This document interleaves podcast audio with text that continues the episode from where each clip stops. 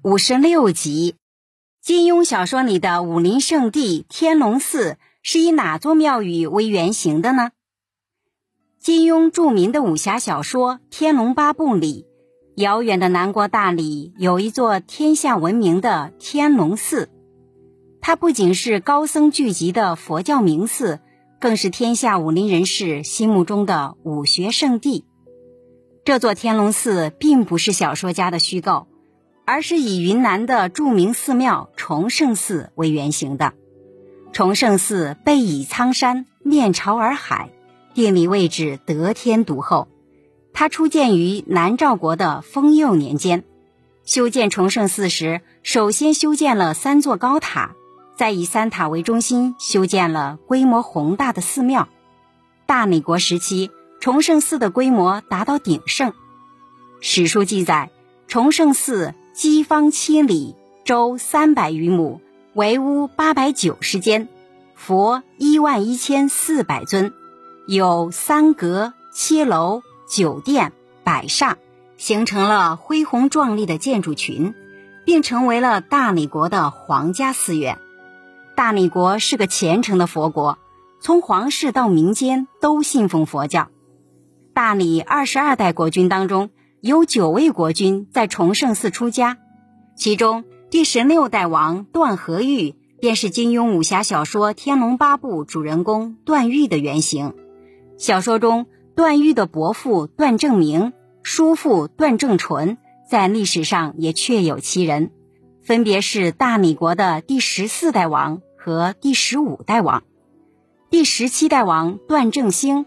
则是小说《射雕英雄传》中南帝段智兴的原型，遗迹《神雕侠侣》中的一灯大师。明代旅行家徐霞客游遍天下，曾来到这座南国佛都游览。他看到寺庙巍峨，建筑宏伟，十分赞叹。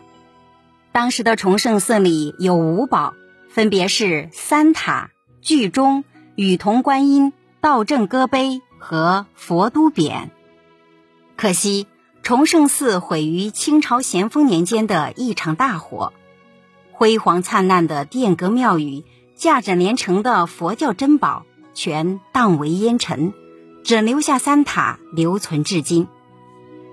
崇圣寺三塔鼎足而立，其中的大塔又称千寻塔，它是一座方形密檐式空心砖塔。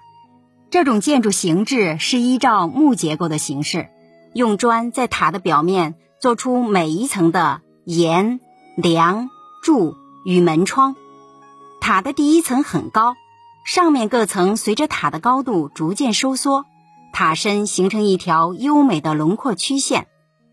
因为它的屋檐呈密叠状，所以称为密叠式砖塔。千寻塔共有十六层。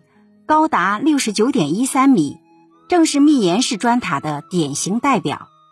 它的建筑时间和西安大雁塔差不多，建筑规模也不相上下。两座小塔是一对八角形的密檐式砖塔，建筑时间、规模与西安的小雁塔极为相近。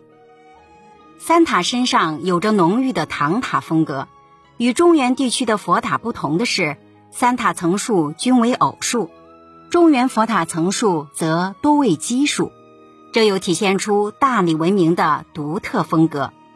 三塔布局齐整、协调美观，大塔挺拔雄伟，小塔玲珑雅致，如擎天玉柱一般耸立南国，彰显着大理古国的优雅与辉煌。您刚才收听的是《园林建筑：中华文化十万个为什么》。同名图书由中华书局出版，演播：鹿鸣悠悠。